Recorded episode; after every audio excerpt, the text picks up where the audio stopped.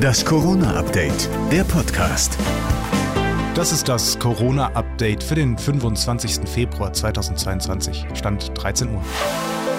Okay, in fast allen anderen Jahren zuvor wäre es eine schlechte Nachricht gewesen. In Corona-Zeiten kann man das aber zumindest als Puh besser als gedacht verbuchen. Die deutsche Wirtschaft ist 2021 geschrumpft, aber nur um 0,3 Prozent. Das teilte das Statistische Bundesamt heute mit. Damit hat sie sich besser behauptet als bisher angenommen. Vorher hatte man 0,7 Prozent Rückgang des Bruttoinlandsprodukts erwartet und auch beim Staatshaushalt sieht es besser aus. Auch hier wurde zwar ein Defizit von 3,7 Prozent letztes Jahr verzeichnet, das Minus war vorher aber auf 4,3 Prozent beziffert worden.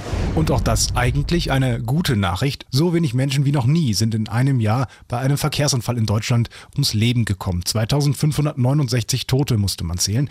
Die 6 Prozent im Vergleich zum Vorjahr weniger lassen sich vor allen Dingen auf die Corona-Pandemie zurückführen, sagte das Statistische Bundesamt. Den Hauptgrund können wir uns vorstellen, es waren durch Homeoffice und Co. auch einfach deutlich weniger Menschen auf den Straßen unterwegs. Zum Vergleich, 2019 hatte man noch über 3000 Todesopfer zu beklagen. Und auch Bundesgesundheitsminister Lauterbach hat sich heute noch einmal gemeldet in einer Pressekonferenz mit einer klaren Ansage. Wir müssen vorsichtig sein, dass wir nicht glauben, die Pandemie sei vorbei. Das ist sie nicht.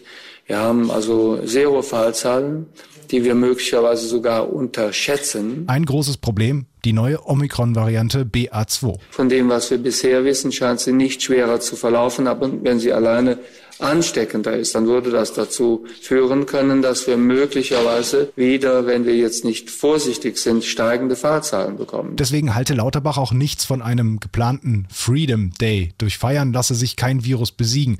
Und andere Länder könnten sich mehr Freiheiten vor allen Dingen aus einem ganz bestimmten Grund erlauben. Der entscheidende Unterschied ist eben, dass wir eine viel höhere Zahl von Ungeimpften haben in der Altersgruppe über 60. Beispielsweise sind in Dänemark fast 100 Prozent der Menschen über 60 geimpft. Der allergrößte Teil ist geboostert. Dass ich dann natürlich mit anderen Regeln arbeiten kann, das ist klar.